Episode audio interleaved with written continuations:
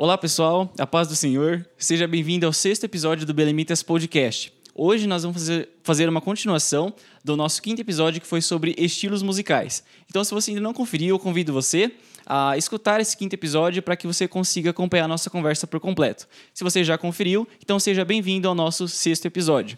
Para essa conversa, nós estamos com uma parte do time de músicos do Belemitas. E as pessoas que estão participando aqui são Wesley Ramos, o Thieres, o Léo, o Caio e também o Denis. Então, acompanhe aí o nosso sexto episódio. Bom, então a gente vê, inclusive, é, como a gente falou da cultura, né, no estilo worship, porque normalmente vem de países, como vocês comentaram, o que vem de fora, né, que são países que têm um, um alto IDH, então as pessoas têm um padrão de vida muito legal, às vezes têm um desenvolvimento econômico muito grande, e a gente vê que são músicas que falam muito sobre os atributos de Deus, né, às vezes não são músicas que falam tanto de desigualdade social ou de outros temas que talvez sejam mais fortes em países cuja desigualdade social é muito elevada. Por exemplo, o Brasil, e a gente vê que de fato essa cultura, essa desigualdade tem um impacto nas letras, né, que nós vemos. Então, pessoal, é, concluindo tudo isso, essa parte dos estilos, você, o que, que, vocês acham? Qual a importância de diversos estilos musicais para o evangelismo? Já que isso, então, atinge, como o Thierry falou um pouquinho, diversos grupos, né? Qual que é a importância, então, para o evangelismo? Eu acho eu acho bom, eu acho bom se for usado para o evangelismo. Por exemplo, é, a nossa igreja é muito é tradicional e existem grupos de rap evangélicos. Então, eu acho que não seria conveniente colocar, por exemplo, um, um, um rap dentro de um culto aqui, aqui dentro, um rap raiz, aquele rap tipo Raiz, né? Raiz, mano, mano bravo. O Paulo César Baruch pode, né? É, que é um worship, né? É um worship, não brincando. Não, mas não o raizão mesmo, aquele rap que esse rap quando é usado para evangelismo, muitas vidas aceitam a Jesus através dele. Muita gente conhece a Jesus através desses desse, dessas letras, porque a letra do rap é uma letra muito intimista já, é uma letra que quer influenciar mesmo, é uma letra que mostra às vezes uma opinião do uma opinião ou uma situação que tá que o compositor viveu e tudo mais, e ela serve para influenciar. Então, quando é usado para evangelismo, isso é ótimo. E tanto o rap, reggae também, é, e diversos outros estilos rock. Rock é muito usado hoje. Existem muitas bandas de rock evangélico que não toca dentro da igreja, toca realmente fora. Existem bandas de rock que não servem para tocar dentro de igreja, só para quem está fora, para mostrar uma verdade que a gente mostra aqui dentro, mas de uma forma que eles possam entender e gostar também. Tem a ver com você reconhecer o ambiente, né? E ter bom senso de entender quais são as características daquele ambiente, as características da pessoa que você quer evangelizar e qual é a melhor forma de usar a música para isso. Eu acho também um exemplo legal que quando você convida alguém para ir na sua casa, você não convida ele falando assim, olha, lá tem uma pia que é de mármore e tem um banheiro e tem a cama e tem você não fala tão especificamente assim. Então, você pode convidar uma pessoa falando: olha, vamos lá em casa, vamos lá em casa, passa lá, lá a gente vai poder comer, vai poder confraternizar. Então, você não chama ele falando é, muita, muitos detalhes ou coisas que são. Talvez não, ele, a pessoa que está sendo convidada ela não conhece ainda a sua casa, ela não conhece ainda como que funciona, pegando um gancho no que o Thierry falou. Acho que é legal assim a gente pensar o evangelismo, né? usar a música para o evangelismo, porque muitas vezes se você pega uma pessoa que não gosta de igreja, que nunca entrou na igreja, que não gosta de crente, se você mostra para ele uma música no estilo worship, uma música de adoração, ele já não gosta daquilo. Ele vai falar: Meu, por que, você está me mostrando isso? Né? Tipo, não dá. E, por outro lado, você pode pegar aquele estilo que ele mais gosta e pegar uma música que tem a palavra de Deus ali na letra e mostrar para ele. Ele pode até não gostar na primeira vez por causa da letra, só que o estilo vai cativar ele. Às vezes, se ele gosta, por exemplo, de rock, se a música tem um solo de guitarra bem elaborado, com bastante nota e tal, aquilo chama a atenção dele. Ele pode ouvir a primeira vez e te falar que não gostou, mas através daquela letra, através daquela música, a palavra de Deus ficou gravada no coração dele. E isso é uma semente plantada, né? Porque a nossa responsabilidade no evangelismo é plantar a semente. Quem vai regar e quem vai fazer brotar é o Espírito Santo e é Deus. E a gente está levando a palavra de Deus para aquela pessoa. Legal. Então, a gente sabe né, que nós somos pessoas totalmente diferentes umas das outras, e às vezes, como a gente comentou no começo, sobre tribos diferentes, e a pluralidade é uma coisa boa, né? Foi Deus que criou pessoas diferentes, e acho que os estilos musicais realmente podem atingir, então, grupos diferentes, quando bem aplicados, com uma letra é, que realmente falem e mostrem quem é Deus e que é o Evangelho. Então, pessoal, agora vamos para um tema partindo mais para as letras e vocês que compõem, vocês que é, tocam, inclusive em breve, né, composições do Belemita sendo lançadas nas nossas redes sociais. É, eu quero saber para vocês, existe diferença? O que vocês pensam em relação a músicas para Deus e músicas sobre Deus? São coisas diferentes? São coisas que podem se complementar? O que vocês pensam sobre isso? Bom, é, no meu ponto de vista, acho que existe uma diferença, sim. E acho que é muito bom a gente estar aqui hoje debatendo sobre isso, porque isso influencia muito a nossa vida cristã e a nossa forma de adoração no dia a dia. No meu ponto de vista, é, a música para Deus, ela é aquele, aquela música que ela te leva mais perto de Deus. Então é aquela música que ela é voltada para o momento do culto de adoração, de quebrantamento. É aquela música que você vai ouvir quando você está em oração, que quando você está em consagração. É aquela música que vai te chegar mais perto de Deus. É aquela música onde você está declarando a Deus aquilo que Ele é na sua vida, aquilo que Ele faz por você no seu momento íntimo com Deus. É, por outro lado, a música sobre Deus é aquela música que fala sobre os atributos de Deus, que leva a palavra de Deus e que você pode usá-la para o evangelismo, que é o que a gente estava falando agora. Então, acho que essa diferença ela parece muito sutil, mas quando você coloca isso na sua vida cristã, é, uma diz total respeito sobre como você adora Deus e a outra diz total respeito como você evangeliza que são coisas bastante diferentes e que o evangélico, a pessoa evangélica precisaria praticar as duas, mas muitas vezes a gente só pratica uma e deixa a outra um pouco de lado. Isso, de acordo com o que o Wesley está falando, se a gente for colocar é, características de músicas para Deus, músicas sobre Deus, a gente pode encontrar aí músicas para Deus, aquelas frases que dizem eu me rendo, eu me prostro, eis-me aqui, Senhor. E algumas outras que são sobre Deus, que falam Deus, tu és santo, maravilhoso, príncipe da paz, enfim. Que caem até nesse estilo mais que é, ao qual nós estávamos dizendo no episódio anterior, o worship, que são repetições. Então, existe essa pequena, é, a gente pode dizer assim, pequena diferença entre músicas para Deus e sobre Deus, mas tudo é relativo de acordo com como nós vamos usar aquilo, como nós vamos atribuir aquilo no momento do nosso louvor. E a música para Deus tem a ver um pouco também com a nossa. Um pouco não, né? Totalmente a ver com a nossa intenção a forma como a gente canta, como ele falou, é uma música que visa a entrega, que visa de, é, uma dedicação a Deus. Né? Então ela é um ato de adoração.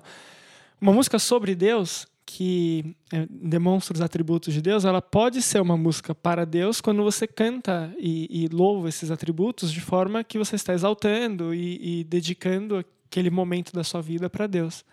Wesley, conta a história da Castelo Forte. Ah, é legal. Muito bem lembrado, Léo. É, trazendo um pouco da parte histórica de músicas sobre Deus, quando eu estava pesquisando o que falar nesse podcast, eu me deparei com com a história da música do Castelo Forte, que antigamente ah, existia só o estilo de música que, no que a gente está discutindo aqui, do para Deus, que eram as músicas cantadas nos momentos de culto. Então eram os cantos gregorianos, que hoje em dia a gente já nem conhece tanto, né? Também não faz tanto sentido que é bem chato. É, mas é, na Reforma Protestante, Lutero ele começou é, ele estreou uma nova categoria de música, que são as músicas sobre Deus. Ele começou a utilizar é, ritmos e melodias já conhecidas para colocar a palavra de Deus e para fazer, para divulgar a palavra de Deus e divulgar os atributos de, de Deus, assim. E uma que ficou bastante famosa é o hino da Inglaterra que ele pegou e o, colocou letras e colocou mensagens da Bíblia e começou a passar para os filhos, para os amigos, tal. E nessa mesma época foi quando ele escreveu Castelo Forte, que é um hino que a gente canta até hoje nas nossas igrejas, que tem uma letra bastante profunda, que toca bastante e que serve muito como evangelismo, porque conta a essência de Deus, conta tudo que, não tudo, mas conta bastante coisa do que Deus é capaz de fazer por nós. Então é bem interessante a gente recuperar essa parte histórica. E independente dos. Os dois estilos são adoração, né, no geral. E a gente pode até colocar até um terceiro ponto aí, que são as músicas que são de Deus para nós. Existem composições tal que, que é como se fosse Deus falando com a gente, tipo, filho meu, é, e coisas do tipo.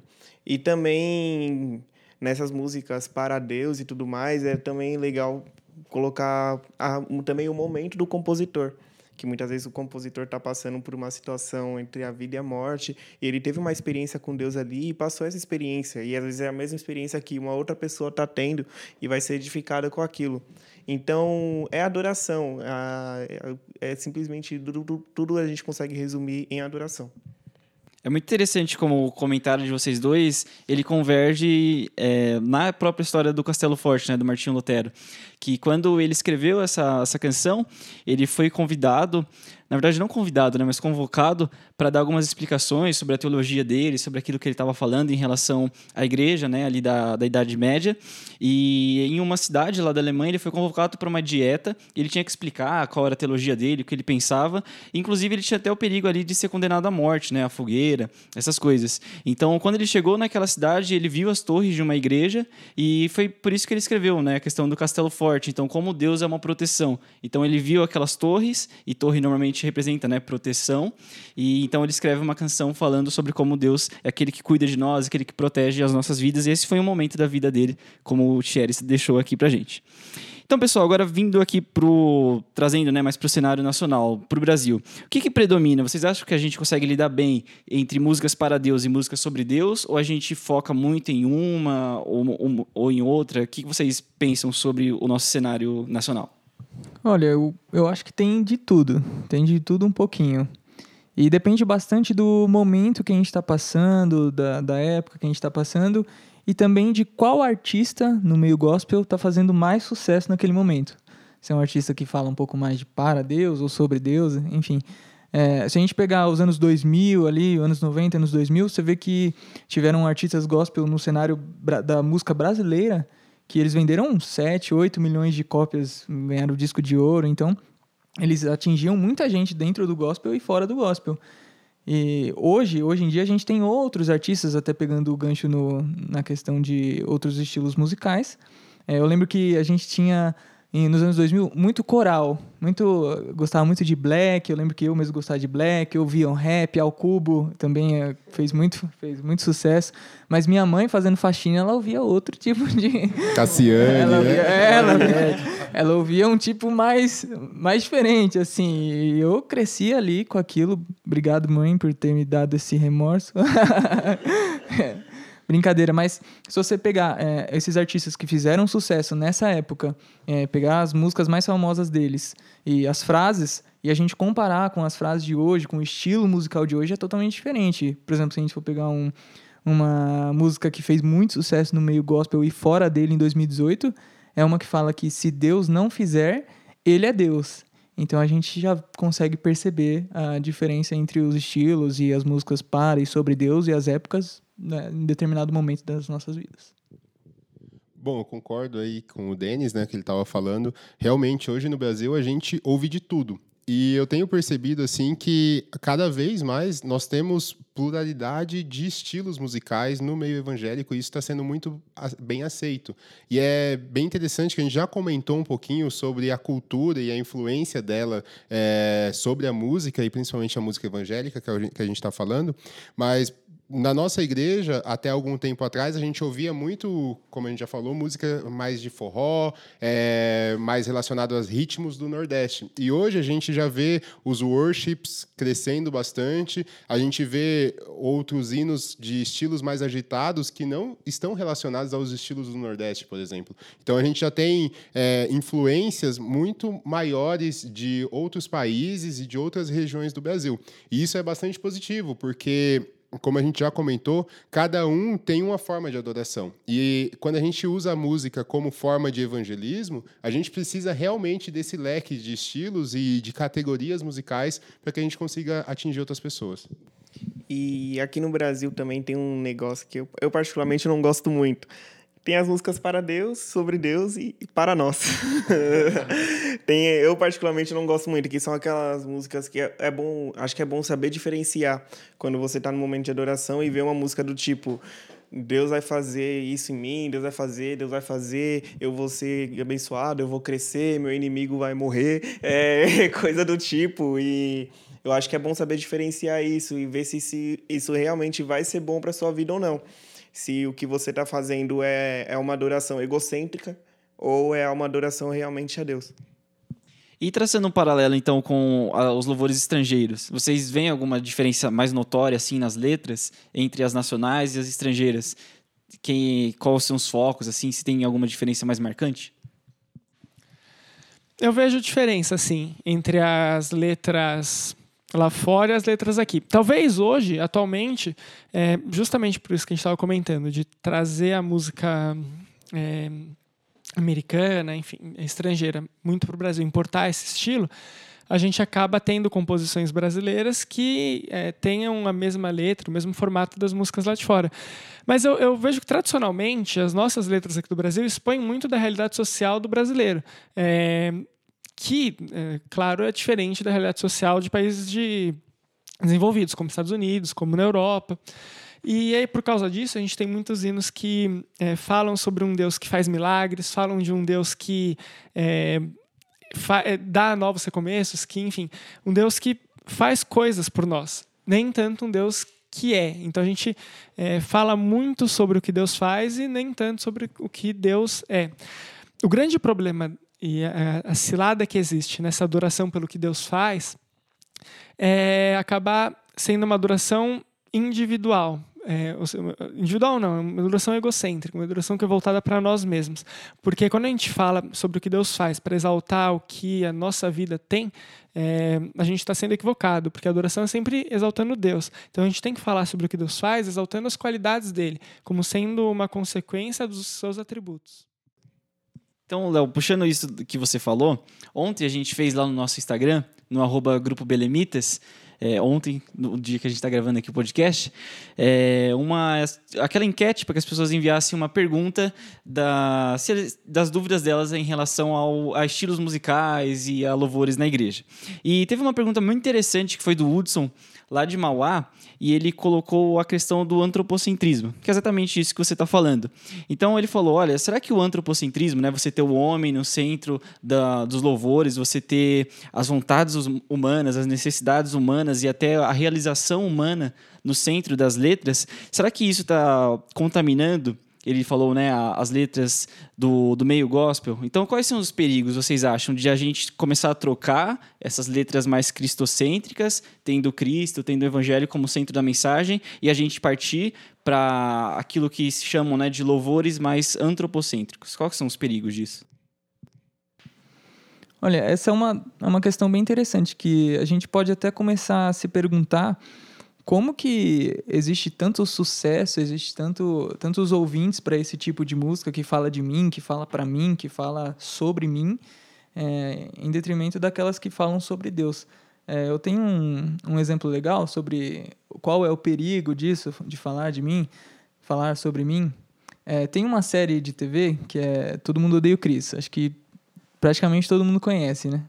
Ela conta a história de um menino pobre no subúrbio de uma cidade americana. E esse menino é bem pobre, a família dele é bem pobre, e ele tem. É, na, na, vizinhança dele tem um rapaz que vende produtos. É, o nome desse rapaz é Perigo. Ele vende produtos, só que são produtos que não são originais, né? Tem um defeitinho aqui, tem um defeitinho ali, tem alguma, tem alguma coisa que uma letra ou um símbolo ao contrário. E por ele, por ele, por esse menino ser pobre, ele não ter condições financeiras, ele acaba tendo que é, ir até o perigo e comprar essas, essas coisas que são falsas, que são que na verdade elas parecem com o que as questões originais, uma roupa original, um tênis original, mas elas são falsas. Então eu acredito que um grande perigo de falar sobre mim ou de falar sobre Deus, que a gente acaba é, pecando às vezes em não perceber, é que quando eu falo de mim e eu coloco Deus no meio de uma frase, pode até parecer que é para Deus ou é sobre Deus ou tem a ver com Deus, mas na verdade falta uma letrinha uh, ou falta alguma coisinha que faz aquilo se tornar é, não, não de fato verdadeiro. Ou seja, se a minha intenção é falar sobre Deus, os atributos de Deus, e eu acabar falando mais sobre mim, isso acaba sendo um perigo. E aí isso que acaba sendo. É, di- diferencia a relação rasa entre a relação verdadeiramente profunda que o nosso Deus nos oferece. Acho que é interessante desse ponto, assim, porque o homem não é de hoje, ele sempre tem a vontade e o desejo de se igualar a Deus, né? A gente vê isso desde lá do Jardim do Éden, com a- o argumento que a, que a serpente usou para que Eva comesse a maçã e depois o que eh, se prosperou, assim, o que ficou, era que se Eva comesse, ela teria a mesma sabedoria que Deus tem. E hoje, acho que esse mesmo conceito é aplicado nessas músicas onde, onde o homem quer se colocar no mesmo nível de Deus, onde o homem quer se colocar como artista principal, como a pessoa que está no centro daquela música. E a forma da gente combater isso é a gente entender e saber efetivamente que a nossa adoração ela é totalmente ela deve ser totalmente voltada a Deus. Deus ele é o digno de honra Deus ele é o digno de glória e é Deus que tem que ser o foco da nossa adoração. Se a gente tiver isso sempre em mente a gente não cai nesse perigo como o Denis falou de colocar o homem no centro de colocar o artista no centro daquela música. E isso é muito perigoso, né? Porque às vezes a nossa adoração a Deus fica limitada apenas ao que Deus vai fazer com a gente, né? E não a quem Deus é de verdade. E a pessoa acaba adorando simplesmente os feitos de Deus e não a Deus mesmo. Ela não adora a Deus, adora só o que ele vai fazer na, na sua vida. É totalmente. É, é muito egoísta isso. É, mas não é o caso de de todos, né? Tem sempre, tem sempre uma parte, tem uma parte ainda que quer, que passa uma essência, uma verdade, que vive uma verdade através dos louvores e tudo mais. E, e eu acho que a gente também não pode generalizar no sentido de que toda música que fala sobre o que Deus faz seria uma música antropocêntrica. Eu tenho um pouco de dificuldade de, de diferenciar o que Deus faz do que Deus é. Porque quando ele faz algo por nós, ele ele está colocando o que ele é naquilo que ele faz. Quando ele realiza uma cura, quando ele realiza um milagre, é o amor dele é, agindo, é a bondade dele agindo. Os atributos dele se manifestam através das, das suas ações. Então, é, a questão não é se a música fala sobre o que Deus faz, mas se a música fala sobre o que Deus faz, exaltando o resultado humano disso, e não exaltando a, a glória e a grandeza dele. né? No final, o que ele faz é o que ele é. É. Eu acho que é muito o coração de quem, de quem vai ouvir, de quem vai cantar isso aí. Acho que depende muito de onde está o coração da pessoa, né? Aliás, a gente tem um texto muito legal, né, Léo, falando sobre isso, esse ponto que você colocou lá no nosso blog, que é Deus faz o que Deus faz o que ele é. Então, se você quer aprofundar mais nesse assunto, corre lá no nosso blog para conferir. Acho que é Deus é o que ele faz. Ah, tá. O que, que eu falei? Dá na mesma. Deus É, o perigo. é o perigo. No, no final, tudo depende do. é Igual você falou, tudo depende do que. é, por exemplo, tu- tudo depende do que. O que, o que se o que Deus fez para aquela pessoa. Calma que eu vou chegar no raciocínio. Peraí. Se o que Deus fez Sem para pressa, cara. no seu tempo é, é estão me pressionando aqui um pouquinho, mas tudo bem. Tudo depende se o, que Deus fez para aquela pessoa é para exaltar ele, a ele, entendeu? Ou não para exaltar aquela pessoa. Eu só falei isso aqui só para pegar o que vocês falaram aí no ar. Isso aí Então, muito bom resumido. cara Isso aí, isso aí. Muito bom, acho que faz muito sentido, né, esse perigo das músicas antropocêntricas, porque na verdade elas fazem a gente olhar meio que para dentro de nós mesmos, tentando achar respostas, tentando achar é, talvez valores ou coisas assim, mas quando a gente olha para dentro de nós, a gente acaba achando às vezes muitas coisas ruins, né, muitas coisas que nos ferem, a gente acha pecado, mas acho que essas músicas, as canções mais cristocêntricas faz com que a gente não olhe mais para nós, mas olhe para Jesus, olhe para alguém perfeito e a partir disso a nossa vida é transformada. Então eu quero agora para a gente o último tópico da nossa conversa, quero saber de vocês, é, frente a tudo aquilo que a gente já comentou aqui, o que a gente já conversou, existe algum modelo ideal de louvor, de composição e etc? Existe algum modelo ideal? Bom, acho que eu posso começar falando aqui. É, a gente falou o podcast todo, o episódio inteiro, sobre o louvor enquanto música, né? Mas eu queria resgatar um ponto antes, que é o louvor enquanto forma de adoração. A gente fez um podcast inteiro sobre isso, quem não, não teve oportunidade ainda, o podcast número 2, inclusive eu participei, é, dá uma moral, né? todas as nossas redes sociais têm. É, mas o ponto que eu queria falar é que naquele podcast eu usei o Misael como exemplo. É, e a forma de adoração que ele tem. Ele é uma pessoa bastante espontânea, e a gente vê no nosso meio que a adoração, a forma dele adorar é bastante espontânea, assim como como ele é. A forma que ele adora não daria certo para mim, que sou uma pessoa mais tímida. Porém, é, é o jeito dele agradar a Deus. É o jeito com que ele consegue chegar mais perto de Deus. Então, nesse ponto de, da forma como você adorar, no meu ponto de vista, a gente não tem um, um modelo, a gente não tem uma regra do que, que é certo do que, que é errado. Acho que a única regra, no meu ponto de vista, seria ser uma adoração verdadeira. É você ter uma adoração verdadeira para com Deus. E se ele te responde, se ele te ouve. É uma verdade, né? Uma verdade em quem está adorando e quem vai ouvir também sentir aquela verdade. Muitas vezes a gente, ah, eu não gostei de determinado hino, eu não gostei de determinada letra mas às vezes alguém ouviu e teve a vida transformada através daquele hino. E a pessoa que escreveu também teve a vida transformada a, escrevendo aquela letra. Então, tudo foi o que o Wesley falou, é tudo. Se sendo, sendo uma verdade na vida da pessoa, vai, vai atingir outras pessoas e vai se tornar uma verdade na vida delas também. Agora, não, eu só acrescentar, você falou sobre um modelo ideal. E quando eu penso em modelo e, e olho para a Bíblia, eu vejo que Jesus, quando ele veio ao mundo, ele veio para quebrar vários modelos que existiam. Então, justamente a adoração, da forma como Jesus apresenta para a gente, da forma como a gente tem acesso a partir do momento que o Espírito Santo habita em nós, ela não é uma adoração pautada por é, estilo determinado, por um modelo específico. É só a gente olhar a forma como Jesus falava com os fariseus. Então, eu, eu concordo com Wesley, acho que não, não há um modelo ideal para adoração. O que é ideal na adoração é ter Jesus, ter Deus, o Espírito Santo como foco. Acho que o que é ideal na adoração é a adoração. Acho que é o mais importante. Sim, acho que não é nenhum ambiente, nenhum é, nenhum solo de guitarra, nenhuma letra assim. A gente vai ter, gente, ao decorrer da nossa vida, a gente vai ouvir vários hinos lindos, né? Acredito nisso. Eu, eu já ouvi vários e eu sou novo pra caramba. E assim, acredito que o mais importante é a essência, que é Cristo, né? Ele é o, o centro da nossa adoração entendeu? E além da música, é uma vida, né, de adoração. A nossa vida tem que ser é, consagrada a isso.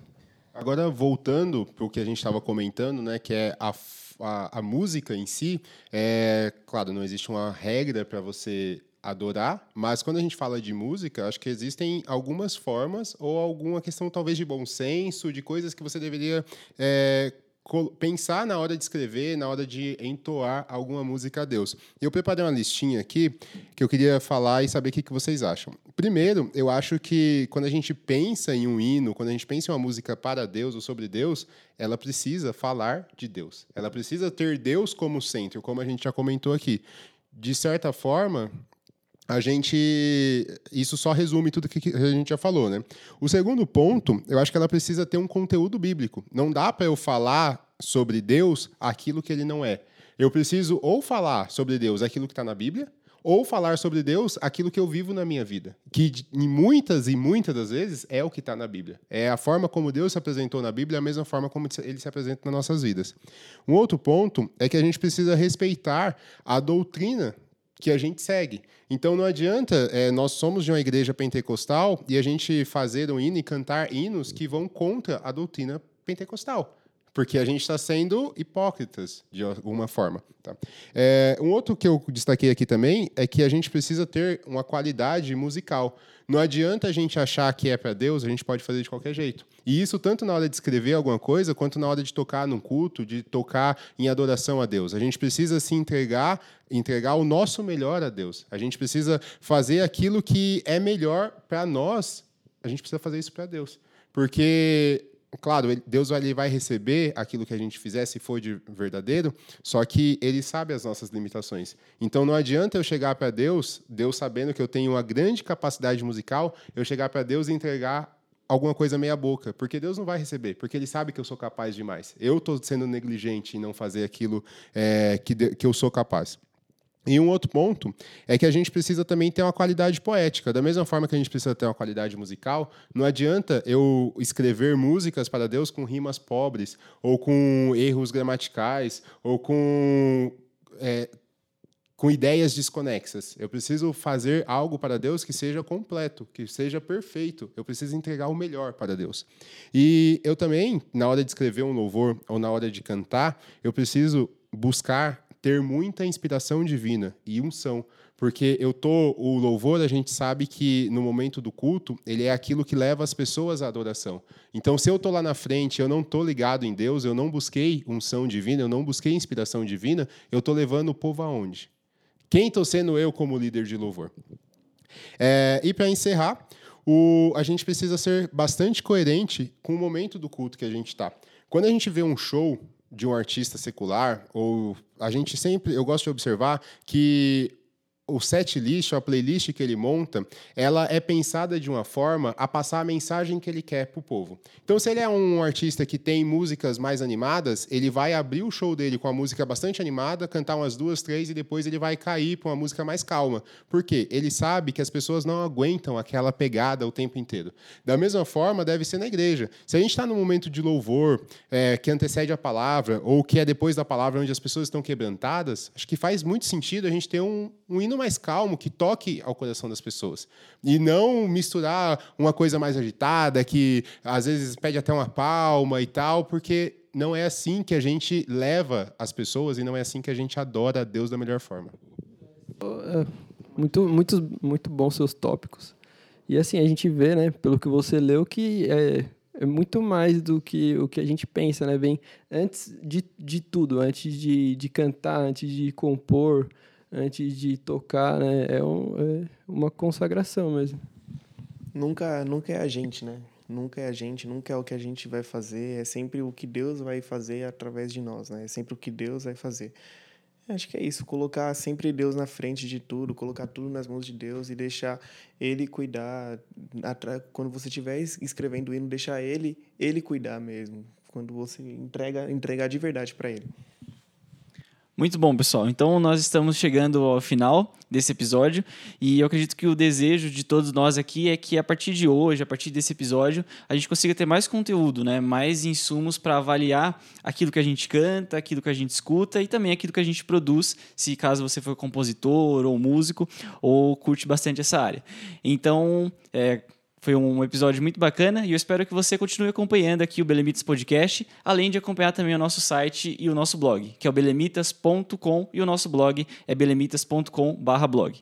Você também pode encontrar a gente nas redes sociais, que é arroba Grupo Belemitas. E fique com Deus. Até o próximo episódio. Tchau, tchau. Tchau, tchau. Falou! Falou. Falou, tchau, tchau.